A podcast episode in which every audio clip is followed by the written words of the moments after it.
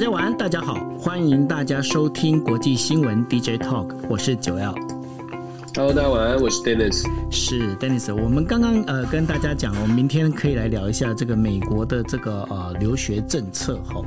好，那在聊美国留学政策之前呢，我们还是必须把那个焦点放在阿富汗哦。那阿富汗呢，我想说，在准备先聊之前，我先跟大家说一声抱歉。呃，在昨天的时候啊，我在讲日本的这个运输机啊，我好像把它讲错了，应该是说第一架的那个日本运输机是 C two，是日本国产的运输机呢，它直接就飞到，现在已经抵达了那个巴基斯坦。那后面派了两架呢 C 幺三零，它也是随后会到。那因为这一些飞机呢，它最大的问题其实在哪里？它没有办法从日本直接飞到阿富汗哦，所以它中间必须要经过。几次的一个呃停留跟加油，那另外的话呃，就是日本政府呢，为了要撤侨，它除了这两呃这三架飞机之外呢，它另外加派了一架日本专机哦，就是日本政府专用机，也就是我们一般所看到的一个民航机，那准备也是要去接人的吼。那这个这架民航机原本是要先飞到呃，就是直接要飞往那个阿富汗，但是呢。这个今天有媒体报道，就是说他又飞回到北海道，原因是因为那个就是路线申请还没有下来哈。好，那所以呢，日本这一次的为了要撤侨啊，他现在已经连续登。你可以知道说，他所有的这个撤侨的行动都非常紧急，包括刚才提到的这个，就是呃，日本政府的那个民间的专用的航空机，就客机啊，他还那个航路还没有申请好，他就直接要飞，那结果后来就先回那个北海道去哈。那这一些状况里面可以发现一件事情，就是说，现在阿富汗的撤侨呢，因为在昨天呢，我们那个 G7 呢有开了一个线上会议哦，那一个就是 online 的一个会议，这个首脑高峰会里头啊，在讨论这件事。事情到底拜登答应要往后延了没有？因为英国的英国的首相呢，他也在就跟拜登讲说，你应该往往后延。可是感觉上拜登好像这个动作没有很积极哦。哦，拜登已经下定决心不会往后延了，因为这拜登的盘。对，不会往后延了，而且他这个不延的决定也影响了，像今天就已经确定，法国、德国还有其他的欧洲国家，我想可能日本可能之后也会有一些宣布哦，就是说呃撤侨的动作就是到八月三十一号，甚至要更早，更早之前就开就会完全的停止。所以我不知道这个消息对于现在人如果还在阿富汗的这些外国的人，他如果你知道在在阿富汗的兵荒马乱当中听到这个消息，然后自己可能还在机场外还没有办法进去，那是什么心情？也许也许人数不多，可是确实是一个很大的打击。如果你还在阿富汗的话，那我觉得拜登为什么不严呢？这个就必须要考虑到他的政治盘算了。从国内来跟国外两个层面来做分析的话，从国内啊，就你知道美国人其实不太关心国际新闻的，就是阿富汗的事件。对阿富汗的事件虽然造成很大的新闻哦，电视每天都在报，可是大部分的美国人其实就是就是惊鸿一瞥就看过就算了。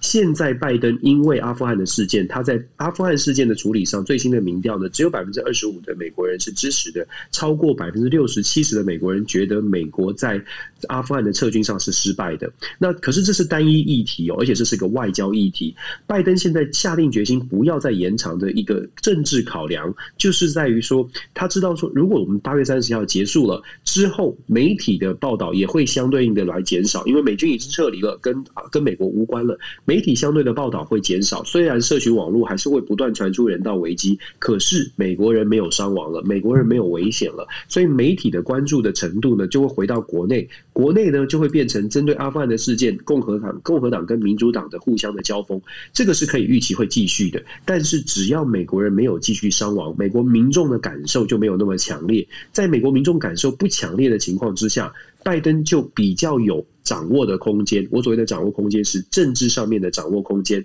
他就可以再利用其他的议题来淡化在国外的这个阿富汗的争议，就是国把阿富汗的争议在国内的这个 debate 呢这个辩争辩就会淡化。譬如说，我们现在已经看到了拜登政府针对阿富汗的事件，在论述上面已经开始转向强调，美国是在短短的几天之内撤离了多少的人，超强的这个效率哦，就是说撤离这件事情，美国做得很好，所以拜登的这个每天的。白宫发言人都在做出宣告，今天我们又撤了一万六，今天我们在一天之内，二十四小时内又撤了两万多，把这个讯号告诉美国人民说，我们有这个能力助在阿富汗的美军很有效能的正在保护我们的侨民，保护我们曾经帮助过我们的阿富汗人。这个讯号，这个正面的讯号不断的释出出来，这个就有一点带带带领这个议题的效果。再者呢，其实在美国也开始丢出不同的议题，像今天拜登要见什么？要见一大堆的这个国民间的资安公司的总裁哦，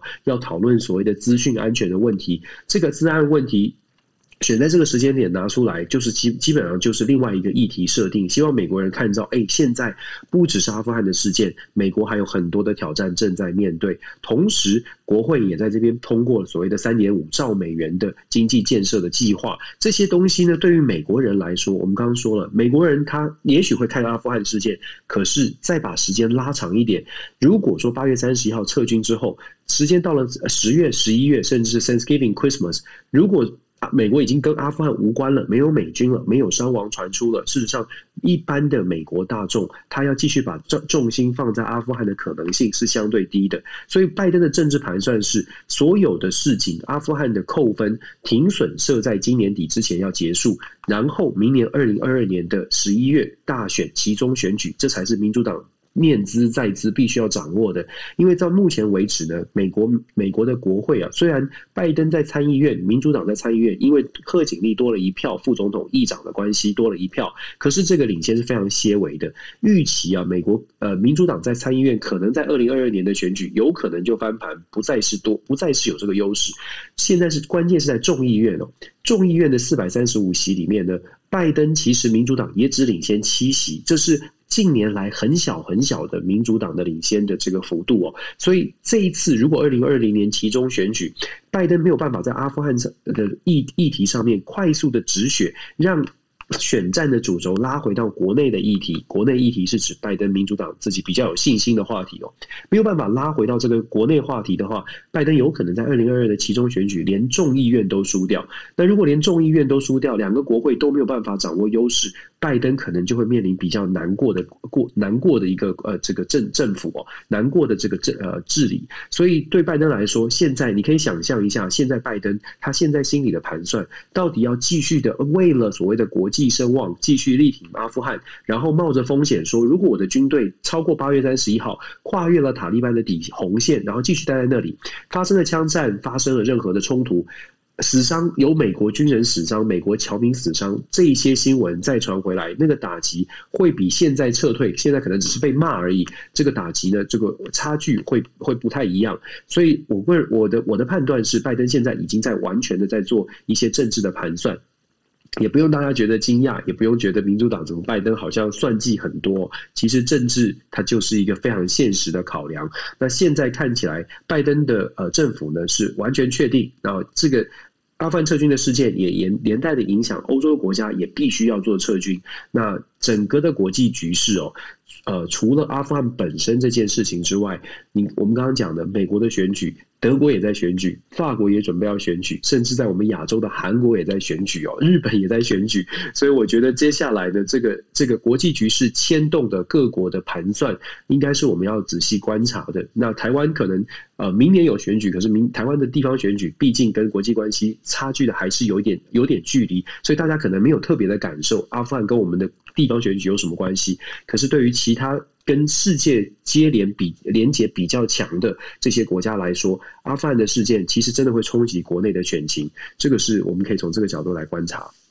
是哦，那但是呢，有一个问题哦，就是说这样子拜登这么做下来的话，未来他跟欧洲这些国家，尤其不管是英国或者是德国、法国这些，还有意大利这些国家的一个合作，会不会出现一个问题哦？这是一个呃，就是想要待会要问一下 Dennis 的。那另外的话，呃。就是美国一撤军之后，有两个两个大国，他们就开始就已经通电话了。哪两个大国呢？中国跟俄罗斯哦，他们就通了电话呢，因为。毕竟呢，这个阿富汗呢跟中国是交界，那对于俄罗斯来讲，呃，包括那个中呃中亚的这几个国家里头啊的俄罗斯呃俄罗斯对它本身也是有一定的影响力哦。那所以呢，现在的一个状况就是说，中俄他们现在联手起来的话，他们希望呢能够让呃，即便是阿富汗，他现在在塔利班的一个控制之下呢，他们希望包括了就是不管是你今天呃。就是有关恐怖分子这些事情呢？或者是呃，我们之前在昨天也提到了哈，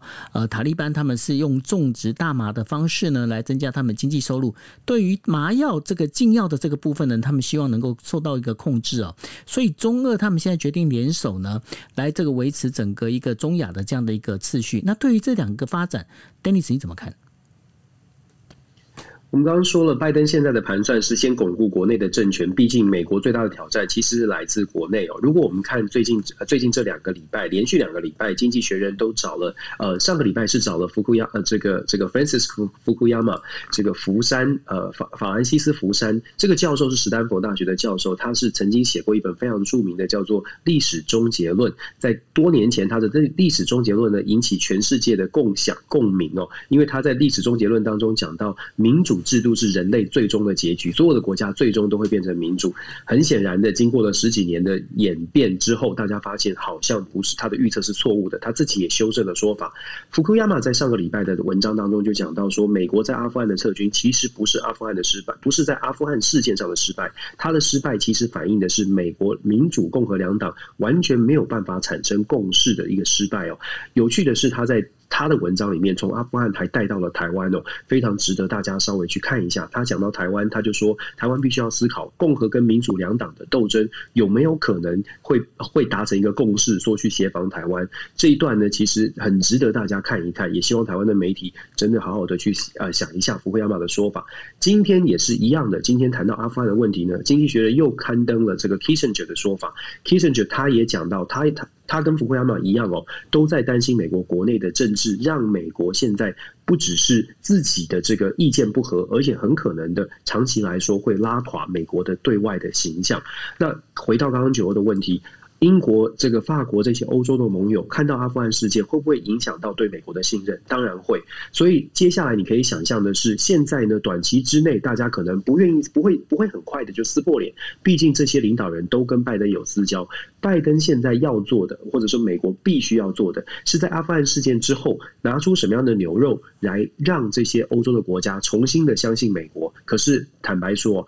不管美国现在丢出什么样的议题，这些西方国家不管。不只是西方，包括东南亚国家，要全然的信任。你刚刚才被打了一巴掌，你现在要全然的信任。恐怕恐怕这个一百过去一百分的信任，现在可能只剩下七八十分了。未来的这个美国跟其他盟国的连结，这也是我会觉得一定会有一些这个裂痕存在哦。毕竟你知道谈恋爱嘛，就不能有容下一粒沙子哦。现在已经有一粒沙了，怎么办呢？我觉得我觉得拜登的这个头很大。那我们之前不是说吗？美国在十二月底打算要召开民主峰会，民主峰会可能是一个机会，一个场合，让拜登跟这些国家重修旧好。可是能够重修旧好到什么程度？是不是只是表面上的这个点头泛泛之泛泛之交，还是真的梅克尔啦，或者是德到时候的到时候的德国还不是梅克尔哦？各位别忘了，就是说到时候的法国，我到时候的德国，德国不是梅克尔的情况之下，到底跟美国之间的关系会有怎么样的发展？我觉得拜登现在应该要很可能是拜登现在在外交政策上要努力的部分。我们今天也会谈到东南亚嘛，其实拜登现在真的要想尽办法拿出更多的东西来。说服这些国家，第一，我们美国处理阿富汗的事件不会发生在这些国家身上，但是这个说服力恐怕有问号。再来是除了这个刚刚过去的这个故事之外，美国打算更实际的，你拿出什么？拿出钱吗？还是拿出军队去协防？还是你有什么样的交换利益？在国家利益的这个角度来跟这些他想要拉拢的盟友进行合作？拜登有没有这个筹码？这个我觉得是呃，如果真的要说服的话，大概是朝向这个方向来说服。是，那我们就要再谈一下东南亚哦。那大家知道，现在贺锦丽呢，他现在人是在越南哦。但是越南的话，就像我们昨天呃，Dennis 跟大家分析的一样，虽然呢，美国是希望这些呃，包括东南亚的这些国家呢，能够随着就是美国的一个脚步哦，来就对中国进进行一个防御的一个呃作用哈。但是呢，对于这个越南这些国家来讲，他们最重要的除了就是国防之外呢，还有他们就是缺疫苗哦。所以说，呃，贺锦丽也就是呃允诺了哈，要给越南呢大概是有一百万剂的那个就是疫苗哦。那已经在这个当中，他们已经讲了说哦，OK，那这个美国呢愿意来提供一百万剂的疫苗给越南。但是呢，在昨天我们也聊到了有一件事情，那这非常的有意思哦。我就是说，为什么贺锦丽到越南的时间会往后延呢？后来查了一下，不是贺锦丽有那个就是哈瓦那症候群哦，而是因为呢，在越南刚好就是二十四号晚上呢，在越南的就是美国大使馆有两名官员呢。疑似患呃，就是呃，就是有出现了呃哈瓦那症候群的状况，所以呢，整个美国大使馆就要求说，副总统是不是往后延一下，让他把这个让他们把这事情查清楚再来，呃，就是再来往后再继续这个行程哦。那这当中就谈到了哈瓦那症候群这件事情，我们昨天稍微讲一下，这是二零一六年出现的这样的一个症候群哦。那据说这个跟一些生化武器是有关系的，我不晓得 Dennis 你对这件事情你是怎么看的呢？这个事情很有趣哦，哈瓦那症候群一直以来都跟所谓的阴谋、某种阴谋做出连结。那哈瓦那症候群基本上它，它它是指说外交人员，尤其是在这种呃跟美国关系不是很好的地区驻扎的外交人员，这几年呢有有传出这种哈瓦哈瓦那综合症，他头昏啦、头昏脑胀，然后不能不能做事，不能做做正常的工作。那有一种说法呢是说，他们受到他们脑波，他们被电磁波或者是某种电波攻击，让他们的生活出现了一些状况。那这种这个是没这到目前为止哦，还没有完整的一个呃调查，就说到底根据是什么。可是有趣的是，现在哈瓦那症候群呢，现在传出来是在越南有一些美国的 CIA 的人员呃有这种症状哦。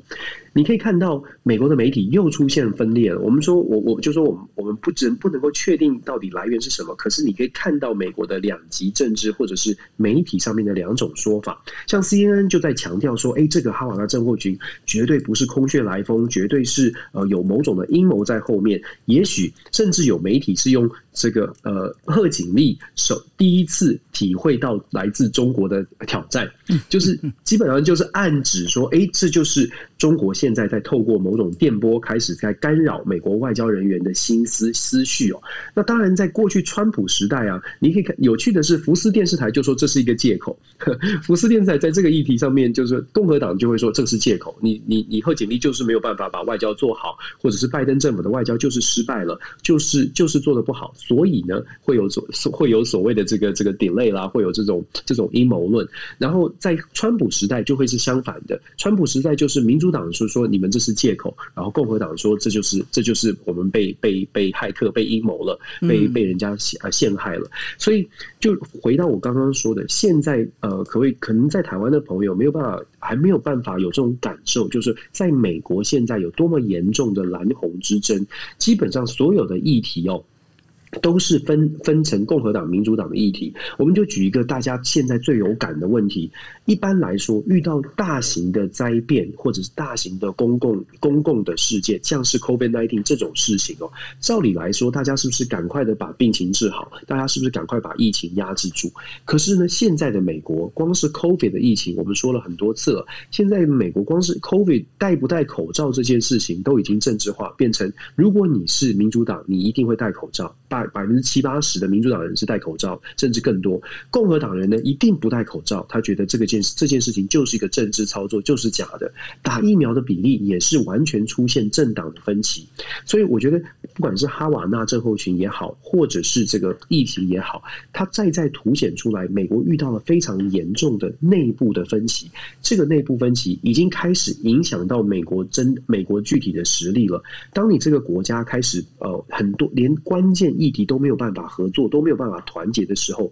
这个国家本来有的这个整体的国力，它就对半对半分了。就我们很笼统的说，它可能就对半分了，它就削弱了这个国家的实力。所以我刚刚说了，像《经济学人》这这连续两个礼拜的这个邀邀稿呢，都点出一个重点，都点出说，现在的美国也许整体国力还是其他国家望其项背的，但是这个差距慢慢被人家追上，而美国有没有办法能够突破，再让美国团结起来往前？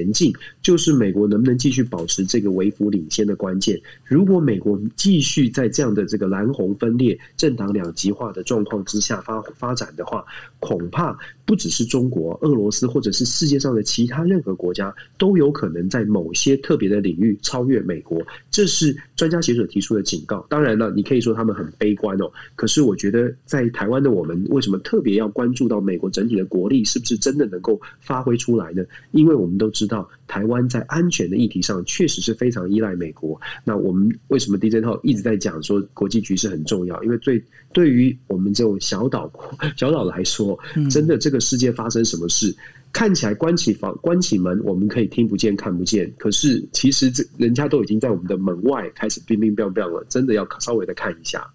是，那呃提到的这个，包括就是所谓的、呃、这个在政治上的一些交锋哦，那我们也必须提到，就是中国跟澳大利亚、他们之间的一个澳洲它本身的在对于铁矿石这件事情哦，那因为呢，中国对于呃这个澳洲的铁矿石的依赖度大概有六成的那个中国国内使用的这个铁矿石是来自于就是澳洲哦，那但是呢，因为呃中澳之间呢，它说中国跟澳洲之间呢，呃澳洲。因为包括人权问题呀、这相关的这些事情哦，那跟呃中国现在是闹得非常的不愉快。那中国呢，他也在积极的想要找就是铁矿石另外一个呃替代的一个方案。但是对于现在目前来看的话，好像一时半刻找不到。但是呢，也对于就是中国这样持续的一个坚持哦，也造成了澳中铁矿时的这个价格往下跌哦。那在这两边，因为这个包括维吾尔族问题啊，这相关的这些问题里头，澳洲是。摆明了直接要跟中国在杠上哦，那接下来的话，中澳之间他们两边的这个发展会变成什么样子呢？是中澳关系，我觉得蛮有趣的，也是也当然也是我觉得在台湾可以非常紧密密切来观察的。为什么呢？因为中澳之间是在经济上面开始可以说是开战了。为什么？因为中国在对澳洲啊，从之前的包括红酒啦，包括一些肉品，然后现在是啊，还有铁矿铁矿的这个这个管制哦，都是用经济上面来跟来对来来啊双方来交战，双方来进行冲突。那铁矿为什么这么重要呢？我们知道澳洲其实是。全世界铁矿出口的前两大前两大国，澳中国从澳洲进口的铁矿占澳洲出口的，如果我看的这个资料没错的话，占澳洲出口铁矿的百分之七十五。也就是说，澳洲的铁矿绝大多数是呃往中国输出。那现在呢，澳洲遇到一个很大的问题是，过去澳洲有很大的这个对外贸易的这个收入是来自于铁矿砂的运输就出出口。现在因为中国呃限制的限制进口的关系，铁矿的价格啊，澳洲的铁矿价格在短短的不到一年之间，从过去最高峰的时候，每一吨是两百三十三块美元，降到现在这个礼拜一百三十块，跌掉一百块钱哦，一百多块钱，其实这是非常大的跌幅。大家也可以想象，如果一吨是这样的话，那你可以想象整个澳洲的出口，对铁矿的出口的收入会锐减多少？那你说这对澳洲有没有影响？当然有影响了。如果你的国家百分之四超过百分之四十的对外贸易的收入，来自呃来自于铁矿，而且这这四十自发就这样子蒸发了，当然会影响到整体澳洲的啊、经济的实力。那当然，澳洲也必须要思考怎么样来做出因应之道。在人权的议题上，在跟中澳关系上面，当然澳洲会在希望可以继续站稳它的脚步。可是它的中经济受到这么大的打击，下一步澳洲应该怎么办？澳洲的铁矿是不是有其他的地方可以输出？我们要考虑到的是，澳洲的铁矿之所以会输出到中国，是因为中国过去它的这个中国的大炼钢啊，炼钢厂、炼钢厂、炼钢产业是很蓬勃的，过去这个比例是很高的。炼钢是一个高污染的呃产业，炼钢会排放很多的废气啊，炼钢会造成很大的这个这个空污。那过去呢，可能呃没有那么大，没有中国可能没有那么，也许没有那么重视。可是现在中国说，它也要遵遵循所谓的这个联合国的排放废气的标准，它也要来标按照这个标准来减排，就说减碳中和也要来减排。所以中国有两个原因，第一个是跟中中澳之间的关系，所以减少澳洲的铁矿进口；另一个原因说，中国也要开始减少钢铁的输出哦。那减少钢铁输出来维维持着所谓的环保，达到环保的目标哦。那你知道讲出环保的目标，你要你要再指责说指责中国说他他他不买铁矿，好像也不太对。毕竟全世界都在讲说要环保，所以其实现在中澳之间呢，不论你是从哪个层次看，这个铁矿的来往确实是减少了，确实是打击了澳洲的经济。那澳洲经济这么高度依赖，尤其是铁矿这么高度依赖中国的情况之下，在政治上的立场会不会出现动摇？我觉得这是为什么我们刚刚说。我觉得澳洲的反应呢，非常值得台湾去观察，尤其是澳洲在呃政治上面继续跟中国冲突，如果打算继续跟中国对呃对抗，那他的这个在经济上有什么方式来做？来做解套，就是帮助自己呢找到其他的经济的出口。我知道我们在台湾之前有说说，呃，中国好像不进口澳洲的红酒，所以我们台湾买红酒。对。可是当然这这个是可以做到的事，台湾可以做到的。可是别忘了，红酒啊，它它也许可以很贵，可是它有没有办法贵到像是跟铁矿这样的等级哦？就是这样的这个收入能不能够靠着红酒，或者是靠着其他欧洲国家帮澳洲买红酒来弥补铁矿的损失？我觉得这个不好。好像不符比例原则，这也是为什么我们说，当澳洲在面对中国的这个呃经济经济的这个对抗的时候，澳洲现在的政策，澳洲如何找的因应之道、解套之道，是我觉得在台湾非常值得注意的。看看澳洲是不是有产业转型，或者是找到其他的铁矿买家。那铁矿这件这个东西呢，在未来是不是还是一样的扮演了很重要的角色，在整个新的新能源时代，或者是新的产业时代？我我我个人会觉得，澳洲现在可能要非常赶，要赶快的来思考自己整个的产业政策是不是要做一些重新调整。至少过去高度依赖中国进口这些矿物的这个政策，可能要完完成完整的调整。那台湾我们就。观察，然后帮 帮这个澳洲啊，可能帮澳洲加油吧。真的，因为这个经济制裁下去，就是这经济之间的这个战争哦，有时候你要怎么去拿捏这个当中的一个标准哦，其实是很难去能够切得到。就举一个例子来讲好了，就是呃，那个习近平呢，他来打击马云这件事情啊，没想到啊，就是说呃，杀敌杀敌一万，自损自损八千哦。为什么这这么讲呢？就是说呃，这个。原本呢、啊，就是习近平他过去哦，他在呃，应该是二零零二年到二零零七年的时候啊，他是在担任浙江省的这个省长的时候啊，那他当时的话，他底下有一个非常重要的一个核心人物啊，叫做周江勇。那周江勇呢，他是担任的是杭州市的市党委书记。那结果呢？因为周江勇呢，跟就是这当中有一些跟蚂蚁集团呢、啊、当中有一些相关的一些事情发生，那使得呢，现在这被呃等于说被一些呃举发出来之后啊，周江勇呢就被当成是一只大老虎给打下去了，就是说一个树摊的一个大老虎。那对于这件事情呢，呃不不管是说习近平的现在的一个统御里头啊，或者是对于这个我们在提到的，不管是呃这个叫做。呃，就是浙江帮这一整块啊，会不会出现一些影响哦？那个，我想请问一下，Dennis，你怎么看这样的一个事情？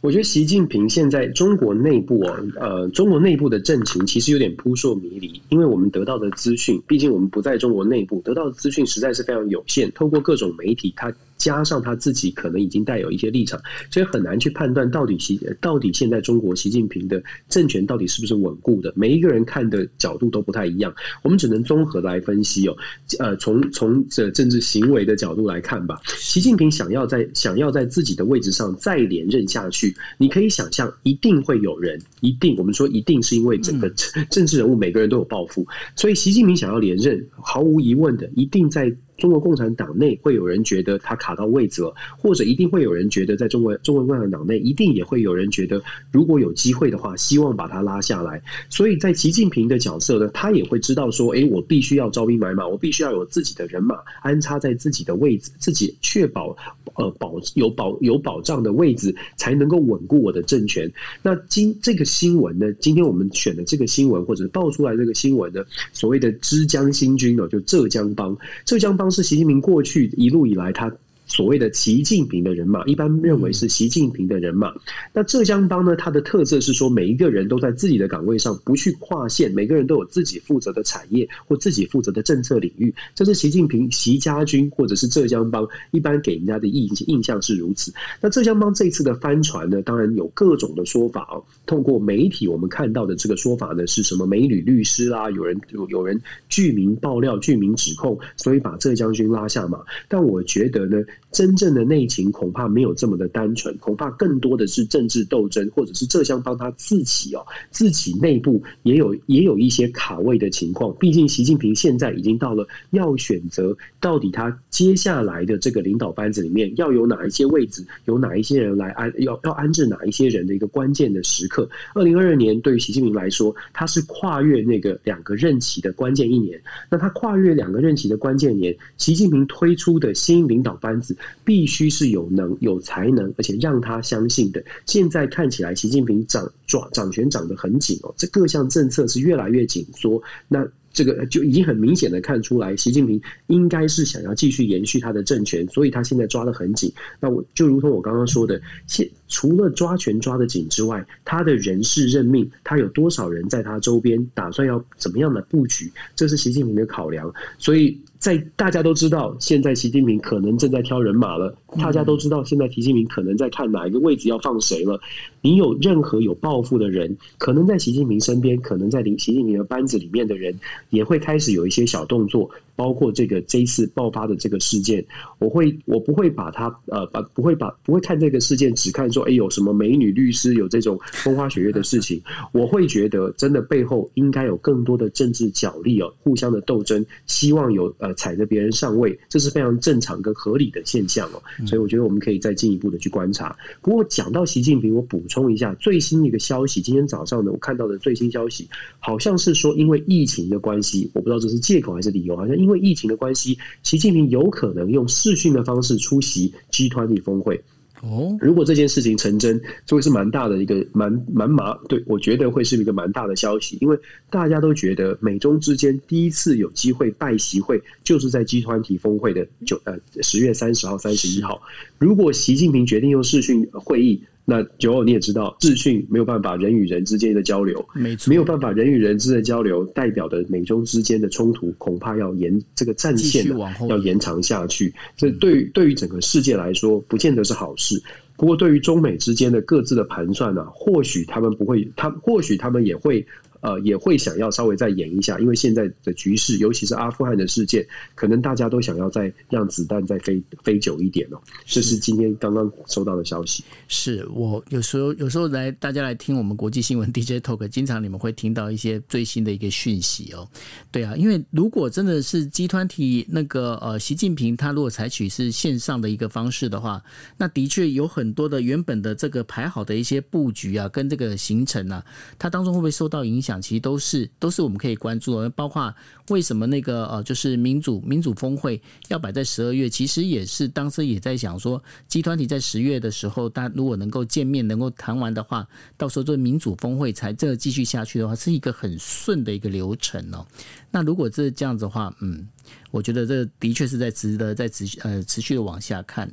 那在这个部分的话，刚刚有提到了，就是说，呃，这个整个呃，包括的，就是说，不管说今天是浙江帮啊，或者是相关的这些讯息里头，我们要看到的是背后有没有一些呃政治的一些操作跟脉络。那同样的。WHO 呢，他现在宣布说，呃，这个 COVID-19 呢，在短期里面其实是没有办法收缩，呃，等于说是有所减缓的一个趋势哦。尤其是在日本，日本这一次的整个状况呢，其实是越来越激烈哦。今天的整个全国确诊人数还是达到了两万四千多人。那当然，我们昨天也提到了，日本首相呢，他已经宣布了，总共现在已经有二十一个都道府县已经宣布紧急事态宣言。这二十一个都道府县，他们所占的那个就是日本全国的那个就是国民总生产毛额呢，GDP 已经超过了百分之七十七哦，将近八成的这样的一个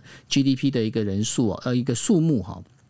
那这个代表代表日本的经济呢？其实，呃，你如果想要再复苏的话，可能后面还有一些一些问题出现。那这当中的话，对于菅义伟来讲，菅义伟他现在最头痛的，除了疫情之外，其实就是接下来的一个总裁选举哦。因为在九月二十九号的时候已经确定，就是说日本自民党的总裁呢，必须要再做重新选举。所以呢，呃，今天菅义伟。他就跑去跟二阶俊博呢进行了会商，表面上是说，呃，因为我们要这。今天要宣布紧急事态宣言，所以说我们做了这些事情。但是呢，在背面背后里面的话，这个就是菅义伟跟二阶俊博，因为当时呢，这整个呃二阶俊博他是属于日本自民党的干事长，那然后呢，菅义伟是属于日本自民党的一个总裁哦。那他们当中的这整个一个对党政的这样的一个体制，那但是这也已经开始受到了一些年轻议员的一些质疑哦。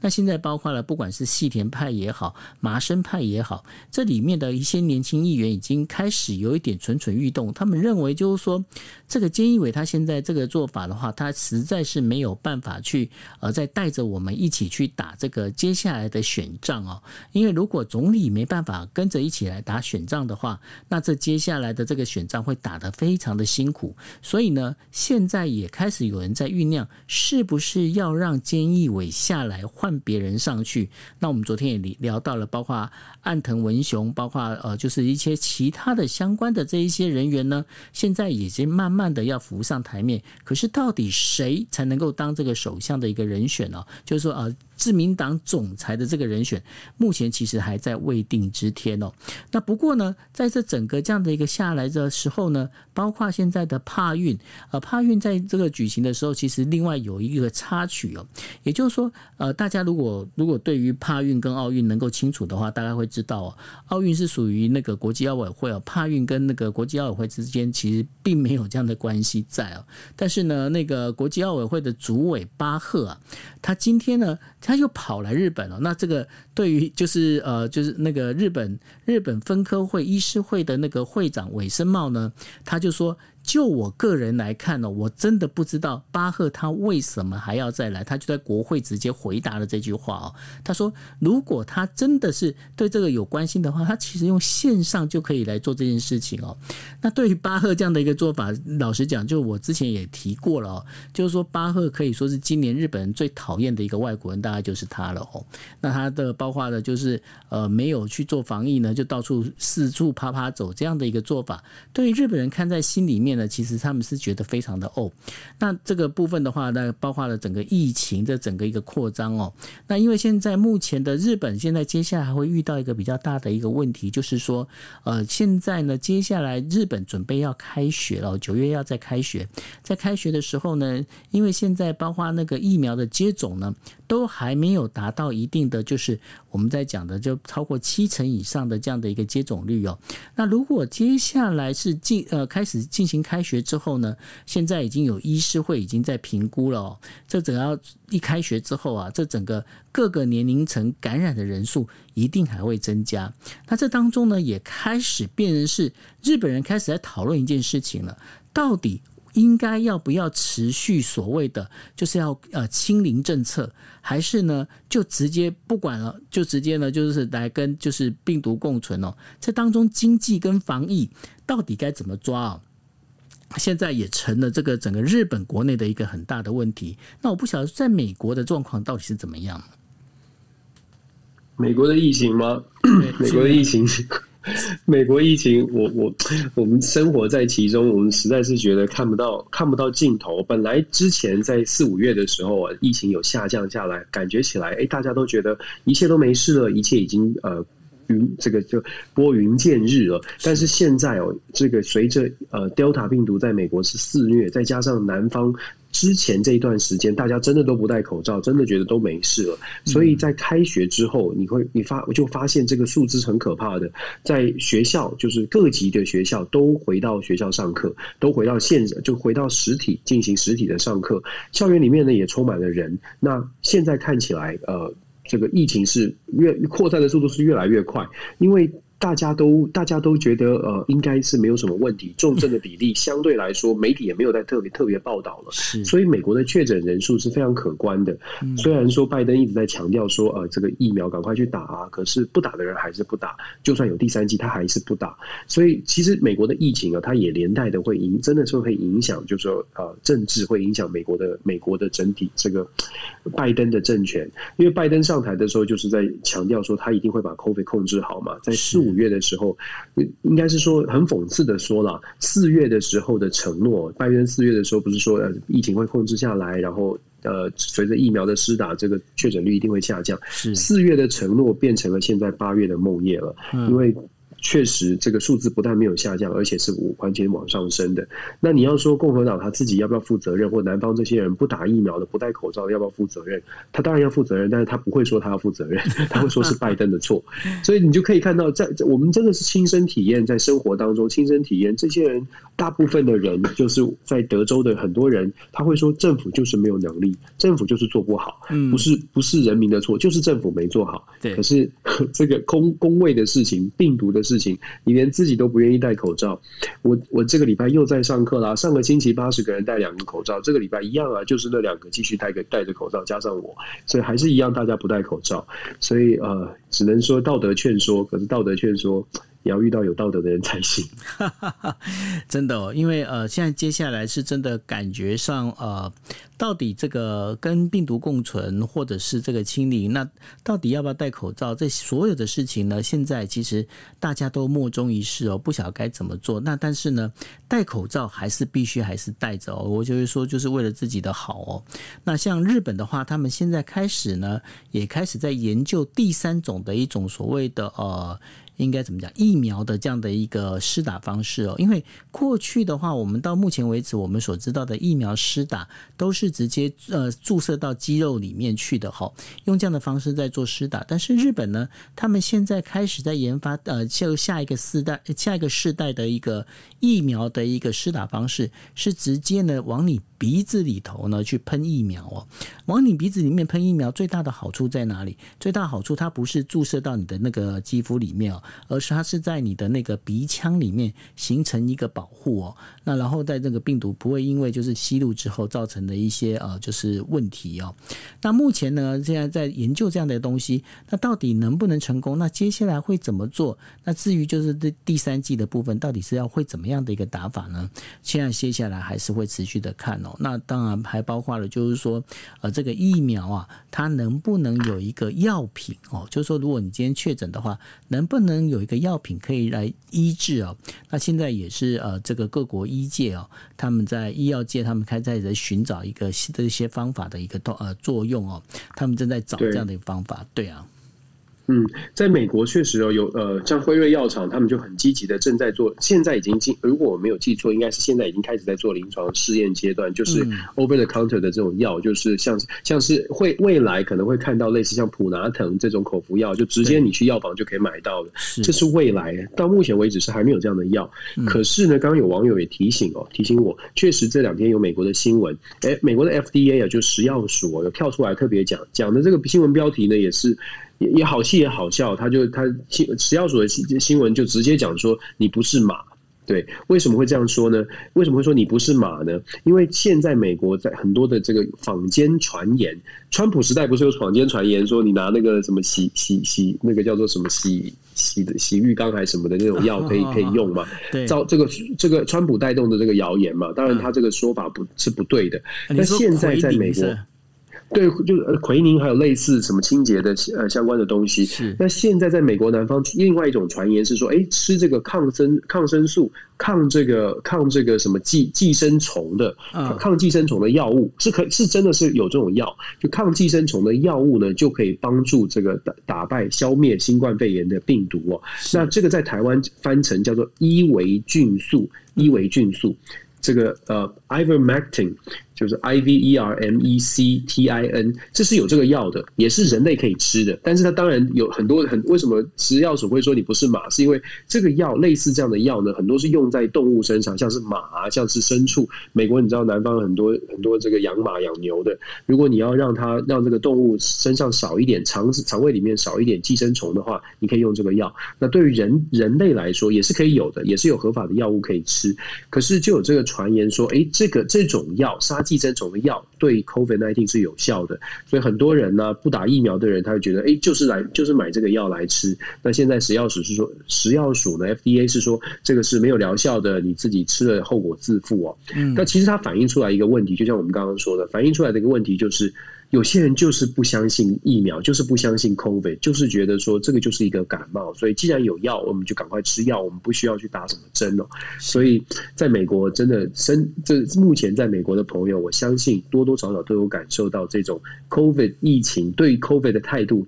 南辕北辙的，呃，身边的人都是南辕北辙哦，所以蛮。真的是蛮特别的，也不知道该怎么跟这些不相信的人说，其实 COVID 真的有可能发生在你身上。是，所以呢，也希望大家呢能够随时小心哦，然后多做好防疫的这样的一个呃事情哦。虽然说台湾呃今天是难得的一百零八天之后的再一次的加零哦，但是呢，真的我觉得说大家还是要多多小心，尤其是在呃边境防疫上头。对，那这是我们为大家带来的五则啊、就是国际新闻。那另外的话，我想跟 Dennis 来聊一下。Dennis，你知道 WHO 今天发表了一一个有趣的一个调查哦，他是说全球高血压的病患呢，在三十年之间呢、啊，已经多出了一倍，而且呢，这当中呢有七点二亿人哦没有接受治疗。那我不晓得说，你身边有这样的高血压的人吗？有啊，我自己啊。啊，真的假的、啊？真的啊，你知道？你知道我？你看起来比马还健康啊，比马还健康。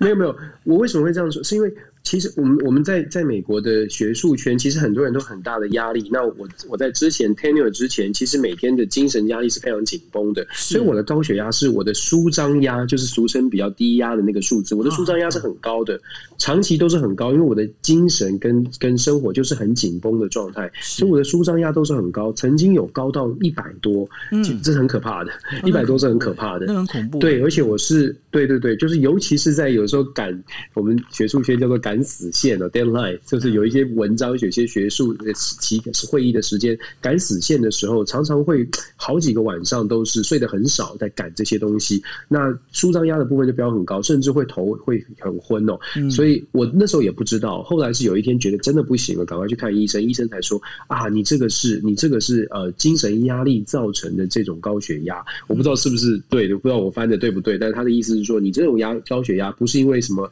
肥胖啊，或者是其他的原因，而是因为你是精神压力太大，那就需要用药药物来控制，然后长期下来可能要调整一下心情。那当时医生是告诉我说，也许你 tenure 之后就会轻松一点。我现在刚刚 tenure，所以我慢慢在调整，看看慢慢感觉一下是不是真的能够轻松一些。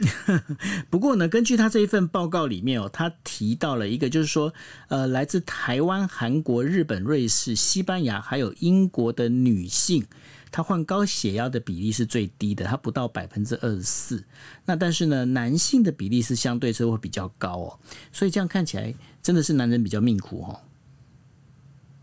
男人有要要有有责任在身，不是不是男人真命苦，是甜蜜的负荷。哦，好吧，因为你已经结婚了，所以你在讲这句话，我可以理解。好，对，但是你这样高血压的话，那你平常你有在做运动吗？有啊，我运动量其实是很大的，所以我我那时候呃，就是测，我也因为就是有，就是那时候真的是。前两年吧，就是头昏，就是觉得哎，怎么会这样？从来没有遇过。然后，因为我固定都会有打篮球，在 COVID 之前了，固定打篮球，然后每天也都有固定健身哦。是，所以照理来说，我应该算是健康的，而且我的心跳是很慢的，就是自己很自豪，就很健康。我心跳是四十几下，就是相对来说好厉害。嗯，我心跳四十几下，也 不我不知道，医生说这样代表很健康，很健康，很健康，壮，对对，心跳很强壮，所以他就说我的高血压真的是。精神精神上的就是压力造成的，压力造成的，所以就看看是不是能够心态调整好吧。对啊。但我知道蛮多人高血压就是了，就是我身边的蛮多朋友，差不多四十几岁都到这个，